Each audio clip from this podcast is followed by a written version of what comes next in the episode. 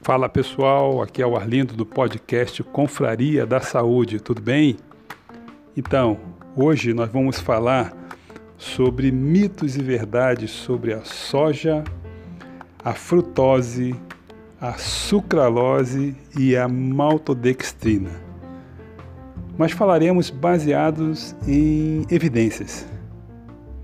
Na verdade, quem estará falando é o Dr. Nathaniel Vilniski, médico, pediatra e nutrólogo da Herbalife Nutrition. Então assista essa, essas dicas sobre mitos e verdades.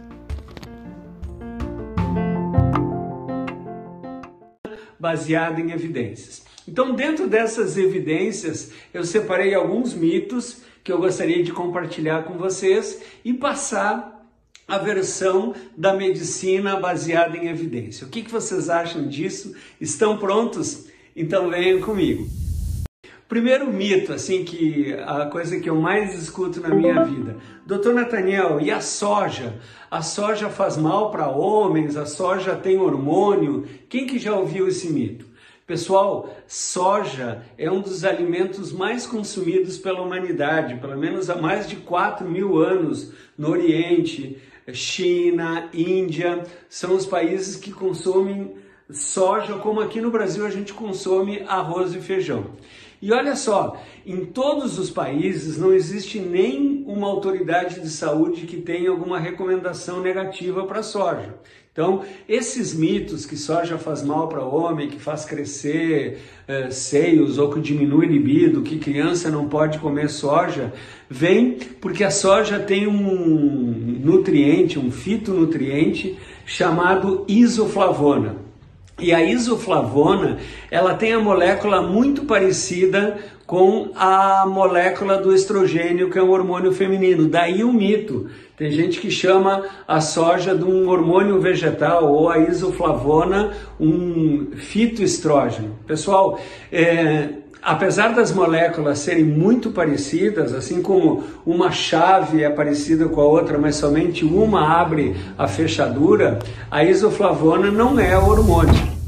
Então, olha só, a soja é seguro, ela é usada há mais de 4 mil anos por todos os países e não tem nenhuma autoridade de saúde que recomenda não usar soja. Agora, olha que interessante, isso que você tem que saber sobre soja.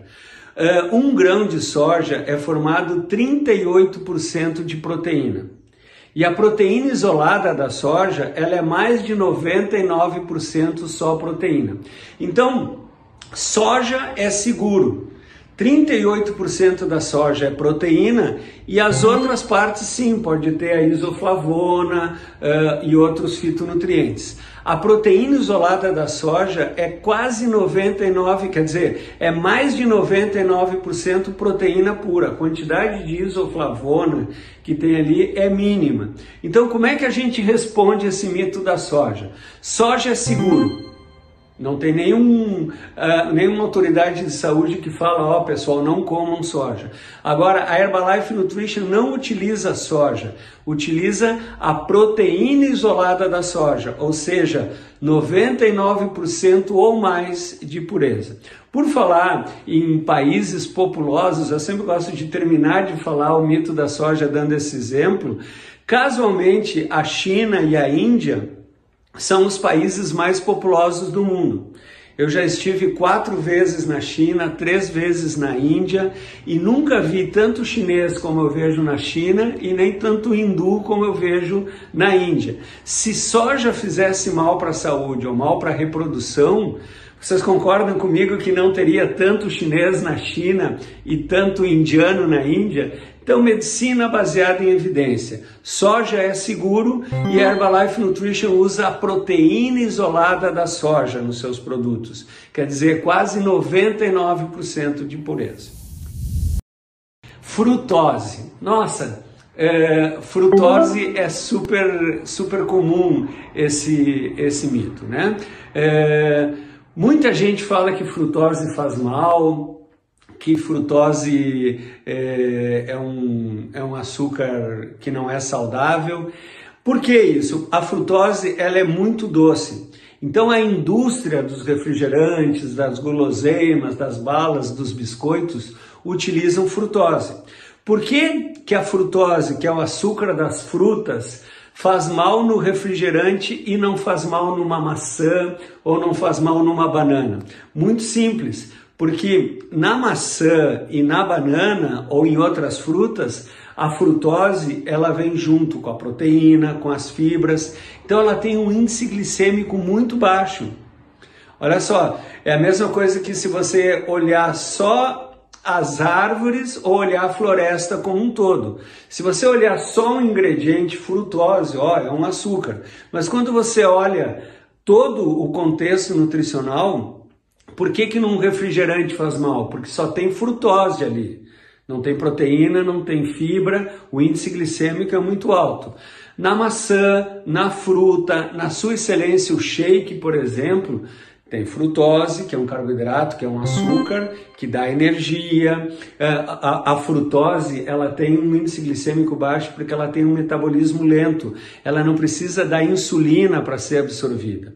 Ela adoça muito, dá um sabor muito bom. Agora, no shake, na maçã, na banana, nas outras frutas, a frutose está acompanhada com a proteína e com as fibras. Então, a, a floresta, ou seja, a composição nutricional é muito boa. A maneira de responder essa crítica da frutose é não olhe a árvore, olhe a floresta. Essa frutose está sozinha ou ela vem acompanhada de proteína ou de fibra? Então, muitos que falam mal da frutose olham só o ingrediente. Por que, que a frutose da fruta é tão saudável e a frutose do refrigerante é tão nocivo para a saúde? Pelo, pela composição nutricional. A sucralose, né? Muita gente questiona por que, que nos produtos a gente, a Herbalife Nutrition utiliza sucralose. Olha só, a sucralose, pessoal, é o adoçante, é o edulcorante que tem o sabor mais próximo do açúcar. Quem já provou é, sacarina, aspartame, estévia, sabe que é, o sabor não é tão agradável. Experimenta tomar um café com estévia, por exemplo. A sucralose, ela é o adoçante mais perto o sabor do açúcar. Ela não é absorvida, quer dizer, não aumenta a glicose, não tem energia. E o charme da sucralose é que ela pode ser é, aquecida, ela pode sofrer variações de temperatura muito forte e manter as suas propriedades. Olha só, existem mais de 100 estudos, alguns conduzidos por mais de 20 anos, garantindo a segurança e a eficácia da sucralose. Então, como eu falei no início dessa parte do vídeo, a Herbalife Nutrition só utiliza produtos e ingredientes com embasamento científico. E existe muita ciência falando a favor da sucralose. A maltodestrina. Nossa, muita gente comenta por que, que tem maltodestrina no Herbal Concentrate, por que, que tem é, maltodestrina em alguns produtos da linha 24 horas. Olha só, primeira é, noção, primeira informação sobre a maltodestrina. Maltodestrina não é açúcar. Por exemplo, no Trev tem maltodestrina e não tem açúcar. Maltodestrina é um carboidrato, é um polissacarídeo. No Brasil, para ser considerado açúcar, é somente disacarídeo ou monossacarídeo. Frutose é açúcar, sacarose é açúcar, maltodestrina é um carboidrato. Então, olha como a nutrição é interessante. Todo açúcar é um carboidrato, mas nem todo carboidrato é um açúcar. Maltodestrina é um carboidrato que ele vai ser uh, metabolizado em destrose, então ele tem um metabolismo muito lento e oferece energia por bastante tempo. Então, carboidrato não é veneno, carboidrato é combustível na, nos produtos de nutrição esportiva, no próprio shake, que é um substituto parcial de refeição, eu preciso ter um carboidrato que forneça energia e que forneça energia por bastante tempo. E a maltodestrina, ela se propõe, ela, ela fecha muito bem esses critérios. Então, é um carboidrato saudável que fornece energia, ele é clássico em produtos de nutrição esportiva, tem um sabor muito agradável e tem um índice glicêmico baixo, porque ele é metabolizado muito lentamente. Então, baseado em ciência, segurança do uso da maltodestrina.